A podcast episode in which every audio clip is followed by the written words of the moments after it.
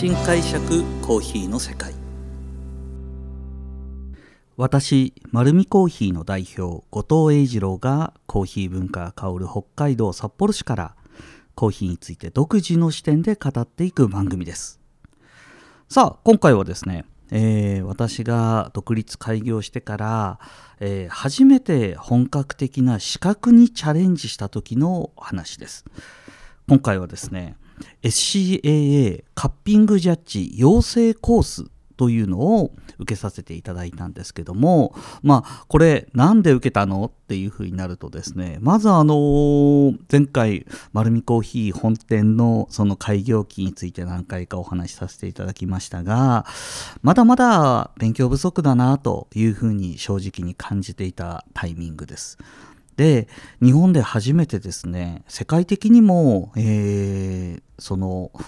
資格としての格付けの高いえー、カッピングという、まあ、カッピングって何かというと時々使ってますけどもコーヒーの鑑定ですね。コーヒーの品質鑑定の資格試験が今までですね、あのー、アメリカだとか、えー、の各州で行われていて日本で行われることはまだなかったんですね唯一近いとこだと韓国で行われたりだとかそういうようなことがあったんですけども実はこの2008年ですねの2月、えー、神戸で初めてこのカッピングジャッジが行われるというような形のアナウンスが流れてきました。まだまだコーヒーの知識に自信がなかった頃ですね、あのこの資格試験が行われるということで、えー、ぜひじゃあこれ受けてみようというような形で考えました。えー、実際にはですね、この時の資料が今手元にあるんですけども、えー、と1週間のカリキュラムで、えー、受講料が38万円。なかなかまだ経営の厳しい中ですね、この資格試験を受けるには、えー、結構するんだなっていうのが、まあ日本でこのぐらいの金額の資格試験ってコーヒーではないので、一体どんなことやるんだろうと思ってですね、実は一生懸命この試験前に調べたんですよ。一切情報出てこないですね。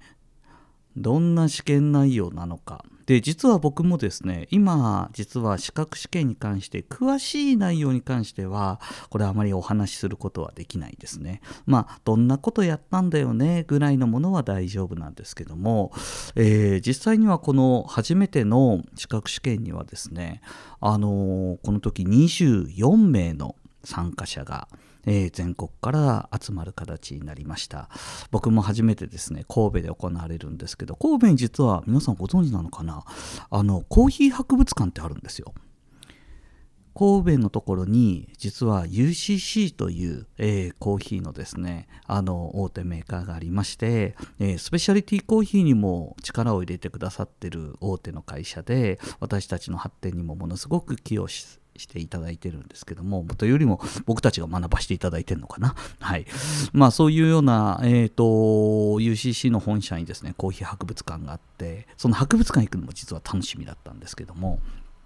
で、その横に、えっ、ー、と、まあ、研修会場という場所に行きました。で、何も情報がないままですね、えっ、ー、と、一体どんな資格試験、もしくはどんな学びがあるんだろうというような形で参加させていただいたんですけども、まあ、行ってみるとですね、まあ、緊張感がまずは半端ないんですよ。本当にこの資格試験っていうのはコーヒーの鑑定においてはですね重要なカリキュラムを組まれているのでただ僕もですね甘かったなと思うんですけどもなんとなくこの養成コースって書いてあって僕はそれを受けに行ったので学校に行くみたいな感覚で教えてもらってでまああのー、一つ一つきちっと真面目にこなしたら合格証いただけるのかなと思ったらまあまず違いまして完全に結果のみなんですよ。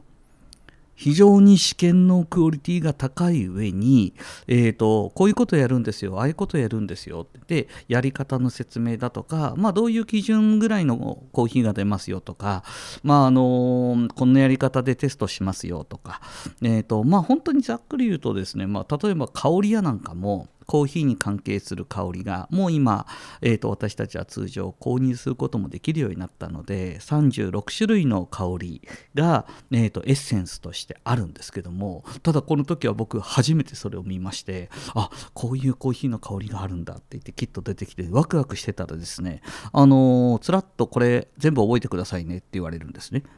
全部覚えてくださいねってどういうことだろうと思ったらですねもう香りをその覚えてそのコメントを合わせていくんですけども一番最初にそれをですね香り嗅いでも例えばアプリコットの香りすらですね僕にとってはオレンジにしか感じないんですね。うん、で実際に、えーと、ナッツとかも何種類かあるんですけどもカシューナッツとアーモンドとあってこの辺は一体何が違うんだろうと思いながらですね。であのー、まあメイプルシロップとかそういう甘い香りもあるんですけども似てる香りもあってで中にはですねなんかとんでもなく臭い香りのものもあってでもなんか一つ一つがコメントとなかなか合わないんですけどもそれをまず覚えましょうみたいな感じなんですね。で香りを嗅いでコメントをきちっと思い浮かべていくんですけどこれもなかなかですねよく考えたらあんまりやったことないんですよね。なんかの香りを嗅いでその香りをコメントとして覚えるみたいなことはしたことなくてでこういうのもきちっと合わせたりだとかまあコーヒーに必要な酸の質これの理解を深めたりそしてあんまりコーヒーのエッセンスってですねあのものすごく多様な成分が含まれてるので実際にはどう感じるっていうのはそのタイミングだとかその人の舌のどこに当たったとかによってだいぶ変わってしまうのでそういうことではなくてこのテストはですね本当に正確にその人は味を拾えてるかどうかに特化して調べられるんですね。なのでまあ、あの変化の少ない液体が作られてその液体を正しく甘みだとか酸味だとかそういうのが、えーと、どの濃度帯でも正しく取れているかということをテストされます。でこれは本当に難しくて多くの方がすごく苦しんでいてというよりもですね感じなかったら感じないんですよ。ものすごい薄い濃度なので。ね感じる人って感じる人にとっては感じるですね。まあ当たり前のことなんですけども。でもそんなことをですねテテストとして、あのー、確認されることってほとんどなかったのでまあ7日間ですね。びっちりこのコースを受けながらあの正確に自分自身が味わいをコントロールするっていうのはどんだけ難しいものなんだろうというようなことを学ばせていただきました。あのこれ自体はですね本当に難しかったんですけども要点をつかんできたりだとか本当に自分自身のそのコンディションを整えるというような形ですね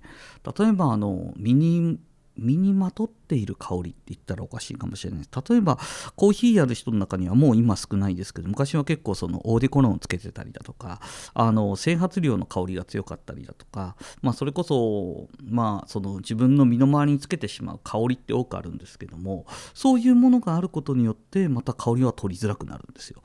でまた前の晩に熱々の餃子を食べたりとかですね。熱々のラーメン食べてしまうと口の中が低温やけどしてしまいとっても辛いものを食べると舌は麻痺していて、えー、コーヒーの味を取るのにまず胡椒は絶対ダメなんだなって気づきあの胡椒を食べるとですねコーヒーの味取れなくなるんですよ。これびっくりします。なのであのー、チーズトーストにコーヒーってすごくよく合うんですけどもあのチーズトーストに胡椒をかけちゃダメなんですよ。もうコーヒーの味がサラッサラになっちゃいます。い、まあそんなですね実はスキルも自分自身で身につけるような講座でもありながら味覚に与える影響ってどういうものなのっていうようなことを実はしっかりと評価するような講座になっていました。今でもですねこの名前は今9グレーダーになってるのかな？クオリティグレーダーっていう名称に変わったんですよ。僕受けた時はカッピングジャッジっていう名前だったんですけども、えー、受けた時にはまあ、アメリカのスペシャリティコーヒー協会が主あの主管していてでその後旧グレーダーのその資格試験を、えー、専門にやる委員会がどうやら立ち上がったらしくて、まあ、そこで旧グレーダーというような形になってると思います。僕が受けた時にですね2008年の3月現在で世界には350人の、えーとこのカッピングジャッジがいました。で日本には85人。そして僕はですねなんと北海道第1号の鑑定士になったんですね。でこの1回目のテストの時にまああの自分自身がやってみて分かったことはあ味覚は比較的ちゃんと分かってるんだなっていうことが分かりました。実はこれあの24人受けた時に、えー、合格者4人しかいないんですよ。これはですね僕は受かりました。まあこの自慢ではないんですけどもただなんでそういう言い方するかというとやっぱりですね大手メーカーの品質管理の方だとかコーヒーの商品開発の部長さんとかと名刺交換をしていやもうすごい人方がいっぱい来てるんだなって思いながら試験を受けてその合格発表の前々日ぐらいからあの教室内にはものすごい暗い空気が流れてで、まあ、発表と同時にですね皆さん言葉少なく会場を後にすると。約1週間会社で、えーとまあ、この試験に受けに来て約40万近い費用をかけて。でこの落ちるっていうこの感覚がある意味ですね公平だと思いましたしでもあの日本っぽくなくて歩行があるわけでもないのでアメリカらしくてもう結果のみ分かってるか分かってないか今そのスキルがあるかないかだけだったんですよね。で僕自身は少しだけ自信をいただいて実はこの時ですねあの2つの項目で、えーと、トップスコアを取ったんですよ。えー、科目がですね7つぐらいあるんですけども、えーと、公表された中で、まああのー、酸味の違いとかを見極めるものに関しては100%マッチングが成功したのは唯一だったみたいであとはまああのーまあ、官能テストというのがまたあるんですけども、えー、とこれもですねあの88%全く間違いがほぼないっていうような形でで一応スコアの、えー、開示もあったものでそれを聞かせていただいてあのちょっと独立して失いかけていた自分は大丈夫かなという不安な部分にあの自信をつけてくれた資格だったなというふうに思います。あので結果だからコーヒーが美味しくなるのかというとですね自分が分かるということに少し自信がある中でじゃあもっとより美味しくなるためにはどうしたらいいんだろうっていうのが実は帰ってからの課題になるわけですね。なので自分自身が味覚がぶれてないだけにあのその後すぐ行ったのはですね実はまあ鑑定士の資格をいただいたわけですから、えー、僕が感動するような美味しいコーヒー屋さん探しの旅に出るんですそうするとですね今自分自身がもっと美味しいコーヒーを知らないとどこの方向に向かっていいんだか分かんなくなるですね。なので僕はですねこの後さまざまな機会を得て、えー、コーヒーの美味しさを追求する旅に出ることになります。はい。というふうにですね、あの、資格試験について少しお話をさせていただきました。ぜひ皆さんもですね、今、だいぶコーヒーもいろいろな資格ができてきました。あの、バリスタであれば、えっ、ー、と、JBA というバリスタの資格もありますし、えー、スペシャリティコーヒー協会の中にも、あの基本的なコーヒーマイスターという資格から、えー、と今度は専門的な部分にですね、えー、特化した授業を受けるとアドバンスっていう資格が取れたりそして、えー、と昔ながらの、えー、蓄積された知識で本当に綺麗な教材に整っているのはコーヒーインストラクターという資格もありましてインストラクターの先にはですね僕もいつか取りたいなと思う鑑定士っていうようなですねあの資格もあるんです。ですけどもあの僕の持っているこの鑑定士とはまた全然違う鑑定士なんですがすごい難易度高いんですがあのいろんな勉強の仕方が今は存在しますので是非ですねコーヒー本当に奥深い楽しみがありますので、えー、そういうような勉強も興味があれば調べてみていただきたいと思います。